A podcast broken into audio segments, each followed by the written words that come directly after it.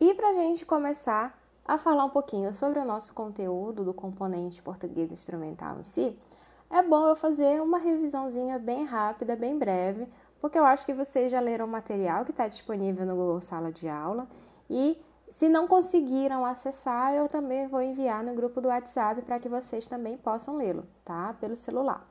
Enfim, bom, a gente começou o ano lá por finalzinho de janeiro perguntando o que é português instrumental, tá? Então, português instrumental, gente, nada mais é do que, como o próprio nome diz, utilizar a língua portuguesa como instrumento. Né? No nosso componente de língua portuguesa básica, a gente viu que existem funções da linguagem, que existem níveis de linguagem, que existe variação linguística, não é verdade? Então, vamos é, lembrar um por um, bem rapidinho, que é para a gente entender melhor como é que se faz, como é que se usa o português, então, como instrumento, a língua portuguesa como instrumento. Então, nós temos a variação linguística, que é nada mais, nada menos do que aquilo que mantém uma língua viva.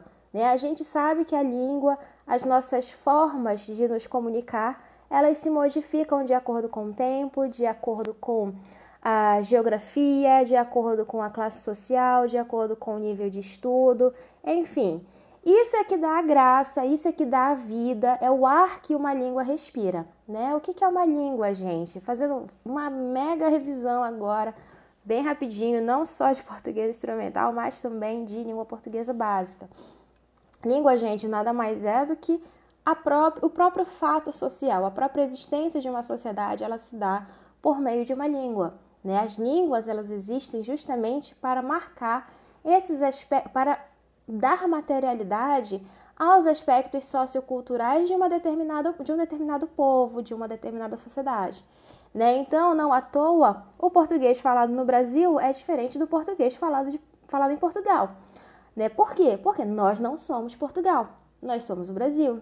Né? O Brasil com é, formas diferentes de, de, de ocupação, né? no caso, a, a colonização. Então, nós temos aí uma diferença histórica. Né? Se vocês não sabem, mas foi só a partir. É, o Brasil passou quase 200 anos, né, só foi a partir de 1700, século XVIII já, que começou-se, implementou-se, na verdade, a língua portuguesa como língua oficial do Brasil, mas até então as línguas oficiais do Brasil eram o Yorubá e o Tupi-Guarani. Né? Quais são essas línguas? O Yorubá é a língua trazida pelos negros da África, pelos negros escravizados, e o tupi-guarani é o tronco linguístico, né, digamos assim, é a língua mais falada entre as várias é, nações, entre os vários povos indígenas que aqui habitavam antes da chegada dos portugueses. Né? Então, e havia também a língua portuguesa. Era muito mais fácil as pessoas, os jesuítas, né, uh, os próprios brancos, né, os próprios portugueses, chegarem aqui e aprenderem tupi-guarani e urubá do que toda aquela gama de pessoas, todo aquele monte de pessoas pretas e indígenas aprenderem português. Né? Isso só foi mudado no século XVIII com o Marquês de Pombal, se eu não me engano. Posso estar errada, essa daqui é, posso estar falhando nas, nas, minhas datas históricas aqui e tal. Vocês sabem que eu sou meio ruim para número, mas enfim. Foram pra, se não foram 200 anos, foram mais de 200 anos do Brasil falando apenas essas duas línguas que precisou de uma política governamental muito grande para que hoje nós tivéssemos a língua portuguesa como idioma oficial do Brasil. Então, isso daí marca uma diferença muito grande entre a nossa forma de falar e a forma de falar dos países lusófonos, por exemplo. O que é o país lusófono? Lusofonia é todo e qualquer país que tenha a língua portuguesa como idioma oficial ou como segundo idioma, tá? Então nós temos aí alguns países espalhados pelo mundo, né, como Angola, Guiné-Bissau, Moçambique, enfim, Porto Príncipe, que são é, é, tem como idioma oficial a língua portuguesa, assim como o Brasil. Mas a forma como você os vê falando português não é a mesma coisa de alguém falando português brasileiro. Né? Nós somos o país que mais fala português no mundo. Né? Nós superamos todos os países falantes de língua portuguesa em número. Né? Então, a nossa forma de falar é a predominante, mas ainda assim, nós temos, né, por uma tradição histórica, né, de, de, eh, de colonização mesmo, é, adotado a gramática da língua portuguesa de Portugal. Né? Mas por, essas, por, essa, por esse pequeno é, recorte sócio-histórico né, das diferenças entre Brasil e Portugal, você já vê que a língua ela marca muito uma característica cultural, uma característica histórica, uma formação social. Né? Então, por exemplo, português de Portugal não conhece cafuné, não conhece dengo. Quem conhece? É brasileiro, tá bom? Então, isso é bem bacana a gente poder apontar, porque a variedade linguística, ela permeia toda essa, essa formação, esse processo de língua. Agora, uma coisa muito importante a gente ressaltar. Quando a gente fala de ambientes formais, e aí a gente já entra nas funções de linguagem, a gente já entra na questão do, das formas e usos, das, das adaptações que a gente pode fazer com a nossa língua, com a nossa forma de falar em determinados ambientes, né? Como eu já falei e eu vou repetir novamente aqui, não importa tanto a forma como você fala, o que importa é se você sabe se adaptar aos meios, tá? Então, se você está no ambiente de trabalho, procure falar de uma forma que seja mais formal, seja mais respeitosa, né? Seja mais polida. O que é polida? É educada, tá? Então procure fazer essas coisas porque é um ambiente de trabalho, não é um ambiente em que você pode ter uma grande intimidade com as outras pessoas. Muito provavelmente porque talvez você, você nem as conheça, nunca tenha visto na vida, né? E algumas você só vai encontrar mesmo dentro do ambiente de trabalho. Né? Algumas pessoas são seus, seus superiores, são suas chefias, são a direção, a gerência e etc.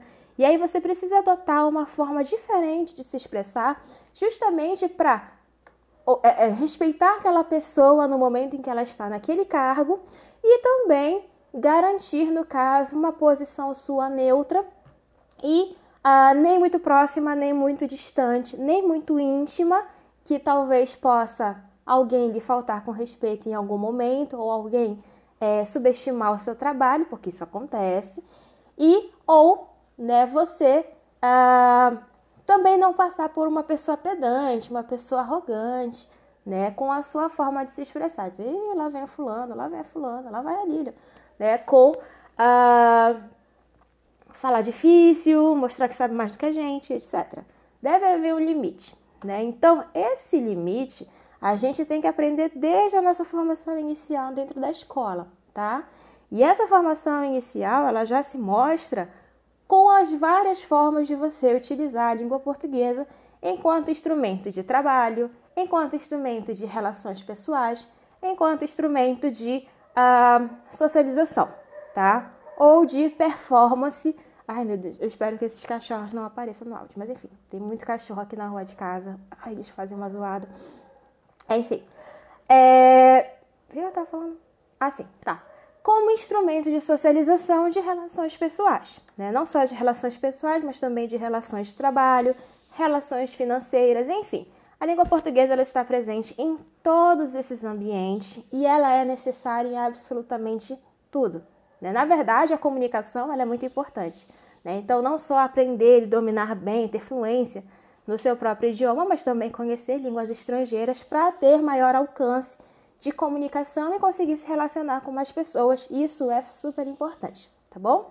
Então, o português tradicional ele vai além do uso tradicional, porque ele não se trata mais só de um lado formal da língua, não se trata mais só daquilo que a gente aprende na escola com a gramática normativa, mas toda a comunicação feita nesse idioma em todos os seus ambientes e estilos. Então, o português instrumental para se comunicar com os seus colegas de trabalho, durante uma hora de café, durante uma confraternização da empresa, para você falar com o seu chefe sobre em uma reunião de trabalho, em uma apresentação da empresa, em uma exposição em que você vai mostrar os trabalhos desenvolvidos dentro da sua empresa, divulgar a sua empresa, ou então para você se comunicar pelo WhatsApp ou é, face a face com o seu cliente, né? Como tratar o seu cliente, tudo isso são formas e variações de você ter a língua portuguesa como instrumento. Olá a todos! é, sejam bem-vindos a esse podcast que é voltado para as nossas aulas de português instrumental das turmas de administração A e B. Tá? Então, essa foi uma ideia né, que é, eu pensei junto a outros colegas que pudesse facilitar a forma de entendimento e de acesso de vocês ao conteúdo das nossas aulas, mesmo nós estando à distância. Né? Então, mesmo à distância, a gente pode ter né, uma comunicação aqui por meio do podcast. E o podcast nada mais é do que, é, acho que muitos já conhecem, mas para quem não conhece, o que é o formato do podcast, é nada mais do que um programa né? Como se fosse um programa de rádio, só que sem comerciais, sem ligação dos ouvintes na hora e tal.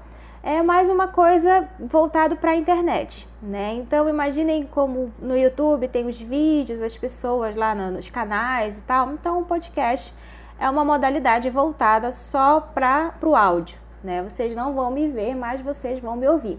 Né? Isso daí é interessante para a gente poder trabalhar algumas coisas do nosso conteúdo de uma forma mais interativa, porque não é porque vocês não podem mandar mensagem ou podem perguntar na hora que vocês vão deixar de participar. Né? Vocês podem é, fazer perguntas no fórum, vocês podem enviar suas dúvidas via WhatsApp. Então existem outras formas de vocês interagirem comigo, né? E que uh, a partir da explicação, a partir daquilo que for ouvido aqui no, no no nosso, no nosso podcast também vai ser é, usado pra, por vocês, né, para que a gente possa interagir de uma maneira melhor e mais eficiente, tá bom?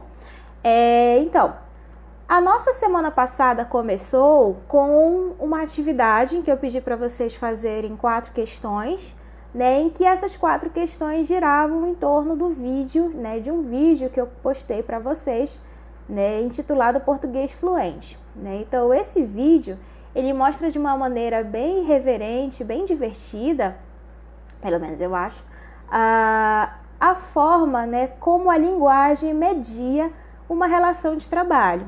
Né? Então vocês puderam ver no vídeo, né? quem não puder, quem ainda não conseguiu ver o vídeo, né, eu já estou dando um mega spoiler, né, mas enfim, né, já está uma semana aí, já pode dar spoiler, já está liberado. Então assim, é, são duas pessoas no vídeo, né, patrão e empregado, né? E aí o chefe pede ao seu ao seu funcionário para que ele é, para que ele o trate, né, de uma forma mais educada, formal, porque o, o, o funcionário ele chega com o chefe é, tratando-o por você, né? E o chefe também não gosta que se, não gosta de ser tratado por você, acha muita intimidade, acha inadequado ao ambiente de trabalho.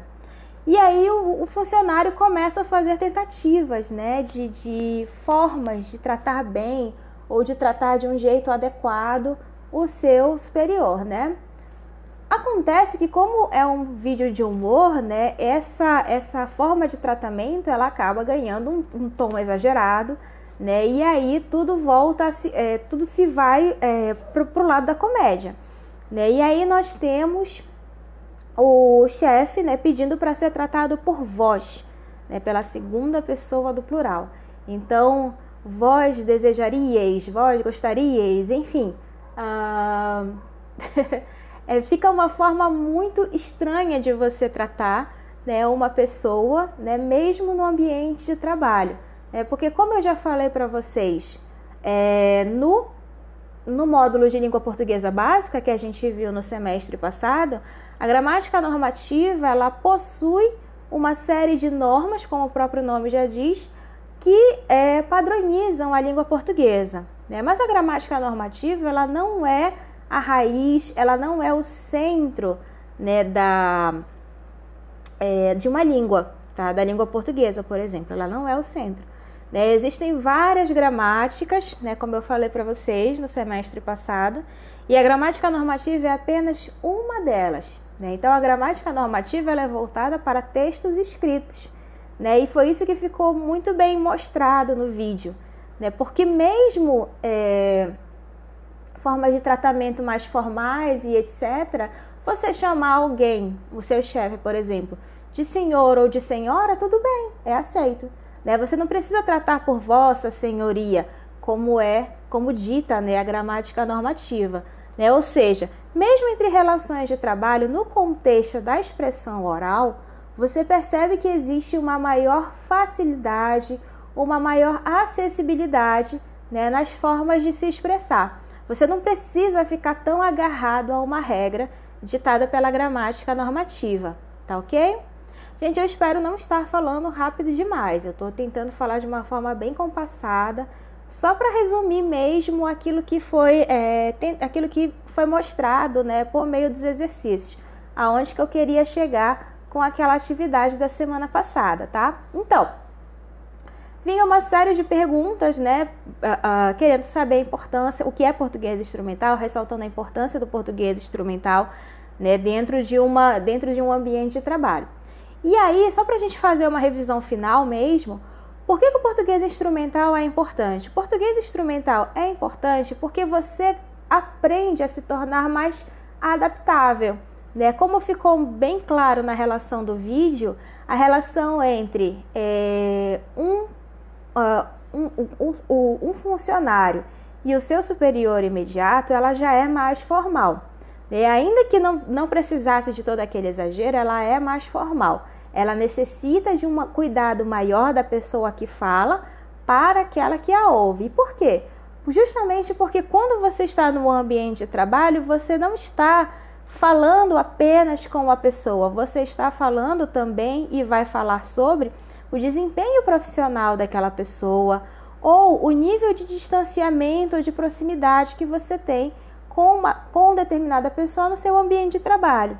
Né? Então, não, não é apenas você é, saber juntar as regras, né? não é apenas saber aplicar as regras, mas é também saber quando, onde e com quem usar essas regras, tá ok? Então, por exemplo, quando você é, é muito amigo de uma pessoa, é muito próxima de uma pessoa, mas vocês estão numa reunião de trabalho. Você não pode falar do mesmo jeito que você fala com seu grande amigo ou com a sua grande amiga, como vocês costumam conversar na hora do café.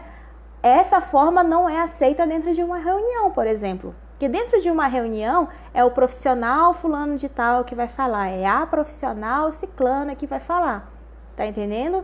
Então, é mais é um pouco mais delicada essa relação, né? Porque quando você está no ambiente de trabalho, tudo fica muito sugestionável, tudo é muito, uh, tudo é muito mais, tudo deve ser muito mais cuidadoso, porque qualquer coisa pode comprometer não a pessoa, mas o profissional que está lá, tá ok? Então, o português instrumental ele é utilizado tanto para as relações de trabalho e a gente viu isso quando a gente viu na na N1 né, que é a comunicação interna, é, ascendente, descendente, a, enfim, todos os modos de comunicação interna, que é quando o seu chefe se comunica com você, você se comunica com seu chefe, você se comunica com colegas da mesma área, você se comunica com colegas de uma outra área ou então de alguma de alguma filial, digamos assim. Então, por exemplo, eu trabalho numa rede de supermercados eu tenho uma forma de me comunicar com os meus colegas. Eu sou caixa de um supermercado, por exemplo. Eu tenho uma forma de me comunicar com os meus colegas, tenho uma forma de me comunicar com o gerente desse supermercado e tenho uma outra forma para me comunicar com os funcionários que têm a mesma função que eu, mas trabalham em outro supermercado, no mesmo, a, mesma, é, é, a mesma franquia, digamos assim, mas são dois supermercados em áreas diferentes, digamos assim tá ok? Então, são formas de comunicação diferenciadas. Mas o português instrumental ele também está não só para a comunicação interna, mas também para a comunicação externa, ou seja, você se comunicar com o cliente, com o fornecedor, com um possível sócio da empresa, ou então com, é, mesmo por comerciais, por mídias sociais, tá bom? Tudo isso envolve um certo conhecimento linguístico para você saber trabalhar com a linguagem em cada gênero textual, seja esse gênero textual escrito ou falado, tá bom? Bom, gente, é, por hoje, né, o que nós temos é isso. tá bom? Eu vou interromper aqui, que é para a gente poder, na nossa próxima aula, já trabalhar com os textos é, que possuem né, a regra do chamado padrão ofício. Tá? Então, a gente já vai começar a falar sobre alguns textos técnicos específicos, tá bom? Que é, no caso, o aviso, o memorando e o ofício, evidentemente, tá? Então, esses três textos, eles possuem como regra o mesmo padrão que é o padrão ofício. Os, os outros textos, carta comercial, é, relatório, etc., eles têm regras próprias, tá? Mas esses três, eles obedecem a mesma coisa, tá bom? Isso daí vai ficar para a semana que vem. Para essa semana, eu vou passar para vocês uma é, um quiz, né? Não é um quiz, é um questionário, né? De, de perguntas objetivas, de é, perguntas objetivas, né? Que vocês irão marcar a resposta e tal, tá bom? Essa atividade, ela também vai valer uma pontuação, tá? E o que, que eu vou cobrar dessa atividade? O conteúdo dessa atividade está no material da é, que eu mandei para vocês e que está no, no Google Sala de Aula é, da N1 e também mais algumas questões de interpretação de texto e tal, tá bom? Então a gente vai é, a gente vai se falando, tá? Eu encerro aqui né, o conteúdo dessa aula. Tenho procurado não me estender muito né? Para que justamente as pessoas que tenham mais dificuldade com a internet não se sintam prejudicados e tenham um tempo adequado, né, para poder ouvir e nem para cansar o ouvido de todo mundo, né, gente? Porque é importante a gente é, ouvir as coisas aos pouquinhos, né, para essas coisas poderem ir se adaptando, né, na nossa cabeça e tal. Mas é, eu espero que vocês tenham gostado, né? Se vocês não gostarem, me avisem, tá? Mas é, se vocês gostaram, deixem um comentário. Ei, mentira. É, deixem um like. Não, mentira. Mas enfim, deixem alguma coisa assim. Ah, professora, ajudou, não ajudou, eu preciso de mais uh, um reforço nisso. Eu não entendi bem tal ideia. Que aí no grupo do WhatsApp eu explico, tá bom? Obrigada, gente. Até a próxima. Então, a atividade da semana passada serviu como base, né, como pretexto, né, para a gente revisar hoje a questão dos níveis de linguagem e as linguagens técnica e científica, com uh, o foco voltado para a variante burocrática e para a linguagem profissional. Tá ok? Então, esse material já está disponível para vocês é, no material DN1, tá? A gente vai só finalizar essa revisão hoje. E para a gente não demorar mais muito com, com, com, com o começo desse assunto, né, com o começo do conteúdo, é importante que a gente faça uma diferença, né, porque existem dois níveis de linguagem né, que são mais importantes para a gente que está estudando agora português instrumental, né, que são a norma coloquial e a norma culta. Tá? Parece estranho a gente falar norma coloquial. Como assim? Né? O, o, uso coloquial tem normas, né? Como eu já falei para vocês, tem, tem sim. Né? Então, a, a ordem direta, por exemplo, né, o que foi, que foi o que a gente viu no semestre passado, né, de sujeito, verbo e objeto, isso daí é uma norma. Independente de ser no contexto coloquial ou, seja no, ou, ou ser no contexto é, previsto pela gramática normativa, essa é a ordem possível, tá? A ordem viável, a ordem que o falante vai primeiro pensar antes de falar alguma coisa. Então, antes dele falar alguma coisa, a estrutura já está lá: sujeito, verbo e objeto. Tá ok? Então, por exemplo, os cachorros pediram comida e assim sucessivamente. Tá bom?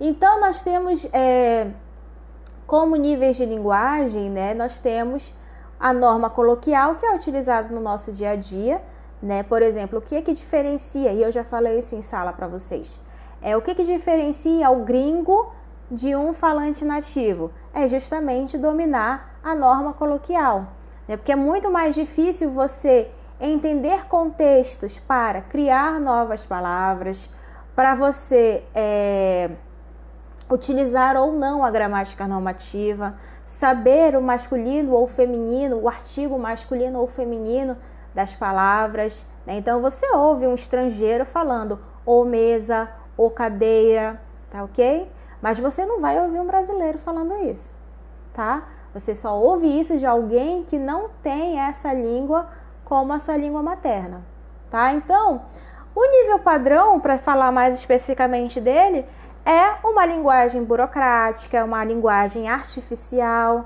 tá? Então, qual é a nossa linguagem natural? Qual é o nosso nível normativo natural? É o nível coloquial, tá? Esse nível do dia a dia. É essa forma em que eu me comunico com vocês agora, tá? Que eu tenho um cuidado com a gramática normativa, afinal sou professora de língua portuguesa. Não posso sair falando a gente fumo, nós vortemos, assim com essa facilidade, né? Mas é, existe um certo cuidado, mas também eu não posso quebrar as regras da coloquialidade dentro da comunicação oral.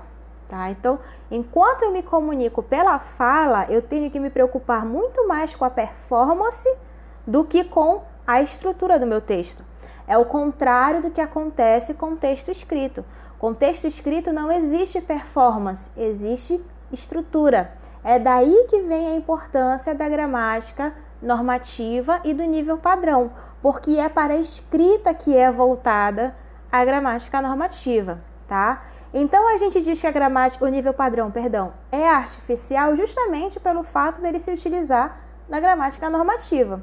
Isso significa dizer que significa dizer que não é espontânea a escrita, não é espontâneo a, o uso da gramática normativa, consequentemente, tá? Onde é que a gente aprende gramática normativa? Na escola. Onde é que a gente aprende a escrever? Na escola. A gente não aprende em casa. A gente aprende com uma pessoa desconhecida, que é o, a, o professor ou a professora, né, que está em sala de aula com a gente. Então a gente aprende com uma pessoa desconhecida, junto com outras pessoas desconhecidas, que são os nossos colegas de sala de aula, e a gente faz tudo isso fazendo provas, sendo avaliado, tá? Então é um contexto completamente artificial, porque ele retira a naturalidade do aprendizado dessa parte específica da, da linguagem, tá? Então nós temos quatro habilidades, né? Só para curiosidade aqui.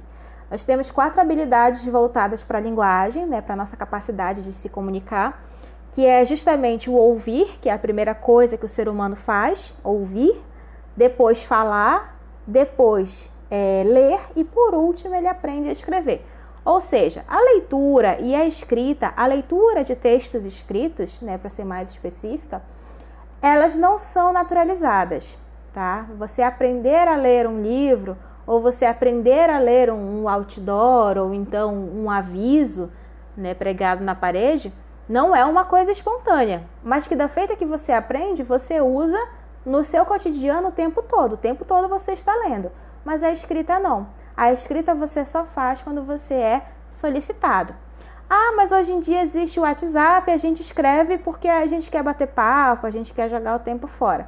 Muita gente prefere mandar, e eu acho que vocês já perceberam isso, áudios, né? Devido a, a tamanha é a dificuldade, né, de se expressar por escrita.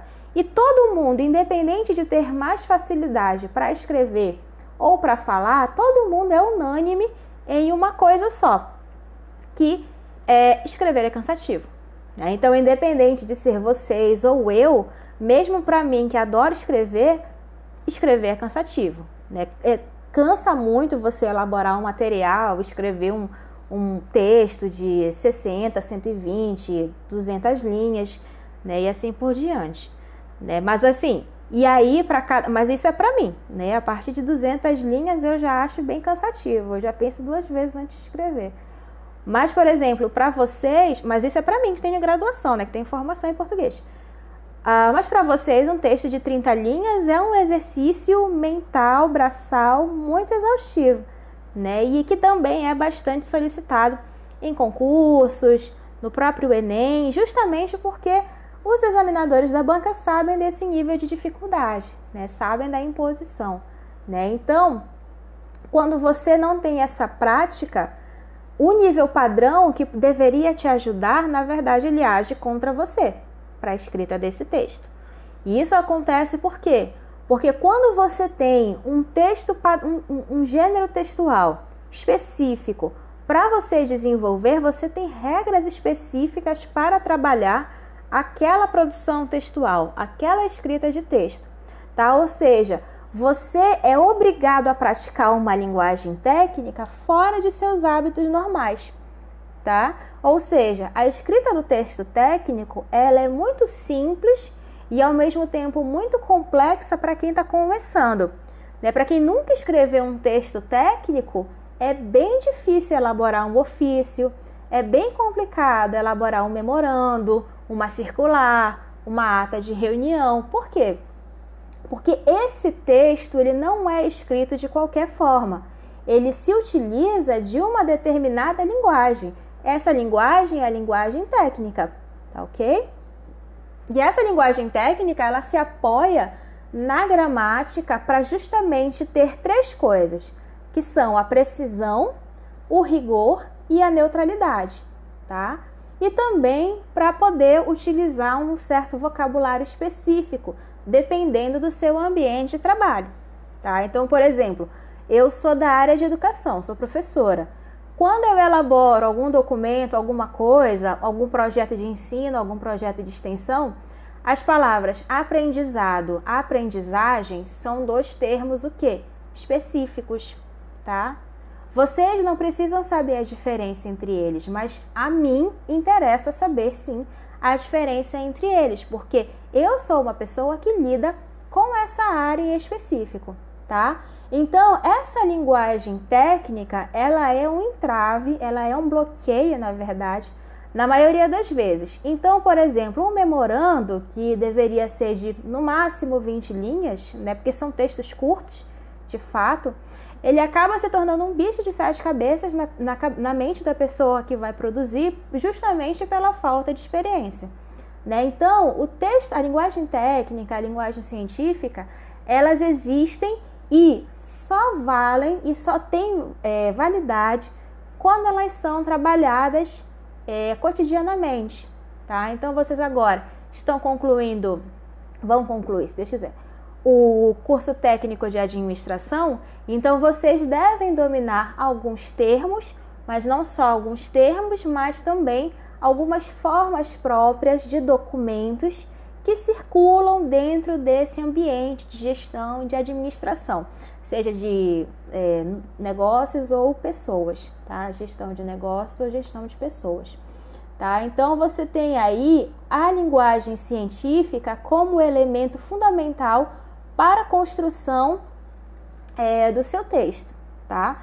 E dentro dessa linguagem nós temos a variante burocrática. A variante burocrática é o uso de, é, uh, como é que eu diria? São usos específicos e exclusivos daquele ambiente de trabalho, tá? Então, por exemplo, é um jargão, por exemplo, você utilizar, uh, ao invés de convocar os senhores e as senhoras para uma reunião, convidar Vossa Senhoria. Né? Convidamos a Vossa Senhoria a participar da reunião. E aí, com a Vossa Senhoria, você não precisa dizer nem se é homem, nem se é mulher, nem quantos são, etc. Isso daí é uma linguagem jargão, própria de textos técnicos, tá ok? Isso daí não é muito utilizado, né? Convocamos o setor de recursos humanos, convocamos o setor de contabilidade. Enfim, é assim que é escrito, porque já é uma linguagem também mais técnica e menos burocrática, tá? Mas o uso da variante burocrática também é possível e também é viável dentro da escrita de é, redações oficiais ou textos técnicos, tá bom? Bom, é, vistas as linguagens técnica e científica e também a variante burocrática, a gente chega enfim à linguagem profissional. O que é a linguagem profissional? A linguagem profissional são os textos que são utilizados em ambientes específicos né, de diferentes trabalhos. Né? Então, por exemplo, o ambiente profissional jurídico né, tem as petições, as intimações, os despachos e etc. Esses textos são específicos de uma determinada área profissional, que é da área jurídica, tá ok? Então, o advogado ele tem alguns textos específicos, o juiz outros textos específicos, o delegado outros textos específicos e assim sucessivamente, tá ok? Já, por exemplo, pessoas que trabalham em uma instituição pública, como por exemplo o IFAP ou a, a universidade, a Unifap, existem outros textos, como ofícios, declarações, requerimentos, ah, memorandos, circulares, editais, tá? Então, alguns textos eles circulam entre nós professores e a direção e as coordenações de curso e chegam até vocês. Outros não, são aqueles que a gente chama de expediente interno, né? Então, esses documentos que circulam para vocês, eles são chamados expedientes internos. Por quê? Porque vocês fazem parte da instituição, tá ok? Agora, por exemplo, quando um, o IFAP ele suspendeu as aulas, ele precisou fazer um comunicado. Comunicado é um texto técnico, né, voltado para a comunidade do estado do Amapá. Né? Então, isso daí já é o que? Um expediente externo. Mas, independente de ser interno ou externo, toda comunicação que sai é, de, uma determinada, de uma determinada instituição ou emitida por um determinado profissional dessa instituição é uma comunicação formal e tem uma certa é, e tem um caráter oficial. Né? Esse caráter oficial diz respeito não só à escrita, mas também à própria aparência do documento. Tá? Então você não vai escrever um, um documento, né, por exemplo, em um papel com pauta. Né? Parece estranho falar um negócio desses, mas você não escreve esse documento. E por que você não escreve um documento nesse tipo de papel? Porque o manual da presidência da República, todo, é, toda, todo governo novo, né, todo presidente novo que assume, ele tem uma comissão que vai elaborar ou reelaborar o manual da presidência da República. Esse manual ele serve de é, orientação para a escrita de, todos, de todas as instituições ligadas ao governo federal. E de uma certa forma, esse manual ele é uma orientação para todos, independente da sua instância, seja federal, estadual ou municipal. Todos obedecem a essa estrutura base, né, para fazer a sua própria. Então, os estados e os municípios eles podem variar na sua formação de documentos, mas as instituições federais não. Elas têm que obedecer ao manual da Presidência da República, por exemplo. Né? Então, o Manual da Presidência da República ele diz: olha, todo documento oficial tem que ter cabeçalho e rodapé na folha A4, né? E todo texto é, oficial ele não pode circular em outra folha que não seja a folha A4. E vem todas as medidas específicas dos milímetros das margens da folha A4 para vocês terem uma ideia. Por quê? Porque se você de repente todo mundo decidir imprimir, ah, eu vou imprimir em papel, é, em papel sulfite, eu vou imprimir em papel A3, eu vou imprimir em papel cartão, eu vou imprimir em papel timbrado. O papel timbrado tem uma outra função específica, né? Ou seja, quebra essa padronização. Então você olha e não reconhece o documento como uma comunicação oficial. Tá? Então, por exemplo, em documentos jurídicos, como por exemplo uma intimação, é, você tem a, o, o papel né, dobrado e em cima, logo na, na, na, primeira parte, né, na parte de cima do, do, do cabeçalho, né, onde fica o cabeçalho, né, e vem lá os dados do tribunal que está intimando, etc., o indivíduo, você vê um carimbo, né, que é justamente, olha, isso daqui não é qualquer comunicação, isso daqui é uma comunicação oficial. Né? Então, você tem que ter uma atenção especial, porque se essa comunicação passa despercebido, uma informação institucional pode ser desprezada. E aí, quando a gente fala disso em uma instituição pública, a gente está falando sim de interesses coletivos que são desprezados né, por um determinado setor ou por uma determinada a, a instituição, justamente pela falta de apresentação. Né? Então a pessoa ela tem que olhar para um documento e reconhecê-lo como documento. E para isso existem regras específicas, né? E uma delas, é como eu já havia falado, é justamente o tipo de folha em que ele vai ser impresso. né? Todo texto, toda comunicação oficial, ela é impressa, né? Ela não pode ser uh, escrita à mão, ela não pode nada disso. Ela tem que ser impressa e ela tem que ser impressa com uma determinada cor de tinta em uma determinada fonte, né? E com uh, em uma determinada folha, tá? E aí essas são as características de, da aparência do documento, tá? Para vocês terem uma ideia, né, da importância do caráter oficial desse documento, tá bom? Não só apenas textos, não são apenas avisos, né? É a fala de uma determinada instituição, de um determinado representante dessa instituição uh, para outras pessoas, pertencentes ou não daquela instituição.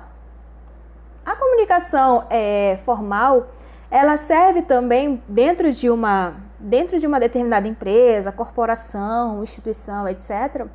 Ela serve para evitar os ruídos. E o que são os ruídos? Os ruídos são as possíveis é, são os possíveis desvios né, de compreensão que podem ocorrer na leitura do texto. Tá? Então, por exemplo, é, e eu falei isso em sala para vocês também. Né? A gente tem a brincadeira do telefone sem fio, né? Que se a gente começasse a, que não sei como é que fica agora, né, com o distanciamento social, mas imaginem o telefone sem fio que a gente brincava quando era criança. Enfim. Uh, e aí a gente tem o telefone sem fio começando com uma pessoa e dez pessoas depois já tendo sentido completamente diferente. Esse é o chamado ruído, tá? Então, o ruído é justamente isso as pessoas deturparem aquilo que você diz até chegar a um ponto que não tem nada a ver uma coisa com a outra, tá? Então a rádio peão, né, que é o, o termo, né, o, o, termo, a variante burocrática, né, o termo jargão para esse tipo de comunicação, né, para digamos assim é, é, o, é o termo profissional para fofoca, né, e tal ele ocorre quando você tem uma comunicação oficial que não é eficiente, tá? Então, quando você tem um, quando você é um gestor ou quando você lidera uma equipe de um grupo de pessoas, uma equipe, você deve tomar cuidado com os tipos de informação que circulam dentro do seu grupo ou dentro da sua empresa, justamente para que aquilo que você diga não se vire algo contra você, tá? Então, a comunicação informal ela é muito interessante porque ela une as pessoas, ela agrega as pessoas, mas ela também é muito perigosa quando ela distorce as informações que são importantes, relevantes para uma empresa, tá? Bom, encerramos finalmente a nossa revisão. Agora a gente vai começar realmente com o conteúdo para a nossa N2. Né? Todas as atividades que vocês estão fazendo, inclusive essa de hoje, só para lembrar, elas estão valendo uma pontuação que você pode ver quando acessar a plataforma, tá? Então, a da semana passada valia uma pontuação, a dessa semana vai valer outra pontuação. Quem tirar a nota máxima vai tirar nota 100, tá? Que equivale ao nosso 10, tá bom? Quem é, não conseguir completar todas as atividades até o dia 30, que é o dia da nossa N2, vai ter um desconto das atividades não feitas, tá? Então, reforçando, façam as atividades toda semana, não deixem para fazer em cima da hora, porque aí é pior. Vão ser não só as atividades do meu componente, vão ser as atividades dos componentes dos outros professores, tá bom? Então aí vai ter bastante coisa acumulada e não deixem acumular pra, pela saúde mental de vocês mesmo, tá bom? Então olha só, é, Agora a gente vai falar especificamente sobre o que é a redação oficial, tá? Então a redação oficial, elas são todas as, todos os tipos de comunicação oficial, tá? Que é, necessitam, envolvem, né, de uma forma de tratamento, de uma forma de cortesia, tá bom? E nós temos aí também uma certa estrutura que é exigida para a apresentação dessa redação, tá? Então, as características fundamentais de uma redação oficial são a impessoalidade, tá? Então, vou falar até bem devagar agora, que é para vocês, até se vocês quiserem anotar, é bom. Então, olha só. A impessoalidade, o que, que é a impessoalidade? É você não se colocar dentro do texto, tá bom? E quando, isso, e quando eu digo isso, significa dizer o quê? Não utilizar de forma alguma nem primeira pessoa do singular, que é quem? O eu, tá? Nem a primeira pessoa do plural, que é quem? Nós, tá bom? Então você não utiliza nem o eu, nem o nós. Existe uma discussão bem grande aí, ah, porque o texto é meu, quem assina sou eu, por que, que eu não posso falar que sou eu que estou escrevendo? Faz sentido? Faz. Mas essa é uma regra que, por enquanto, enquanto ela não for vencida, é melhor a gente não contrariar, tá? Então você pode questionar, você pode dizer que fica melhor se ele for escrito em primeira pessoa, mas na hora de escrever, procure obedecer a regra, porque você não sabe quem é o seu leitor, tá? Pode ser uma pessoa mais, é, mais tranquila, uma pessoa mais desprendida né, dessas regras e dessas exigências, que vai ler e nem vai perceber que você transgrediu essa regra, tá? Quando você é, quando você utiliza, né, por exemplo, eu penso que isso seja melhor, nós acreditamos que essa alternativa seja viável. Você se coloca dentro do texto, certas pessoas, certos leitores não gostam disso, tá bom? Então, por exemplo, eu já encontrei, né, na minha graduação, no meu mestrado, professores que disseram ok e professores que disseram se você continuar escrevendo assim, você não vai se formar. Então, o que, que eu fiz? Obedeci né? Porque é isso que a gente tem que fazer. Né? Se a gente está na, na condição de obedecer, é melhor que a gente obedeça e que a gente não é, não deixe de ter alguma coisa ou não deixe de falar alguma coisa que seja importante, não só para gente, mas para outras pessoas, por conta de uma regra besta dessa. Então, se diz que é para ser impessoal, deve ser impessoal e pronto, está acabado. Tá? É melhor não é, se complicar nesse aspecto é melhor não arranjar é, dissidências ou discórdia, polêmicas né, dentro do seu trabalho por conta de uma forma de escrever ou por aquilo que o seu chefe ou a sua chefe entende ou não como certo, tá bom? Então a impessoalidade, tá? Você utiliza a terceira pessoa do singular ou a terceira pessoa do plural. Ele ou ela, eles ou elas, tá? Então você utiliza isso. Ah, e se eu não conseguir colocar haviam ou tinham, né? Não precisa, né? Então você utiliza, né? A, a, e aí eu vou mostrar para vocês nas atividades. Né, você utiliza a partícula de indeterminação do sujeito. Calma que eu vou chegar lá, tá bom? Então você utiliza essa partícula, que é o PIS, né? A partícula de indeterminação do sujeito e resolve rapidinho esse problema da impessoalidade quando a conjugação do verbo te complicar e você achar que é mais fácil escrever nós ou eu do que pensar nessa possibilidade, tá? Então a gente vai trabalhar em exercícios isso, tá? Vocês vão ver como é bem facinho fazer. Acreditem em mim, é sério. Sério mesmo. Então, outra característica da redação oficial é a clareza. Como eu falei para vocês, a gramática normativa está para ser suporte e não para ser dificuldade, nem na escrita, nem na leitura.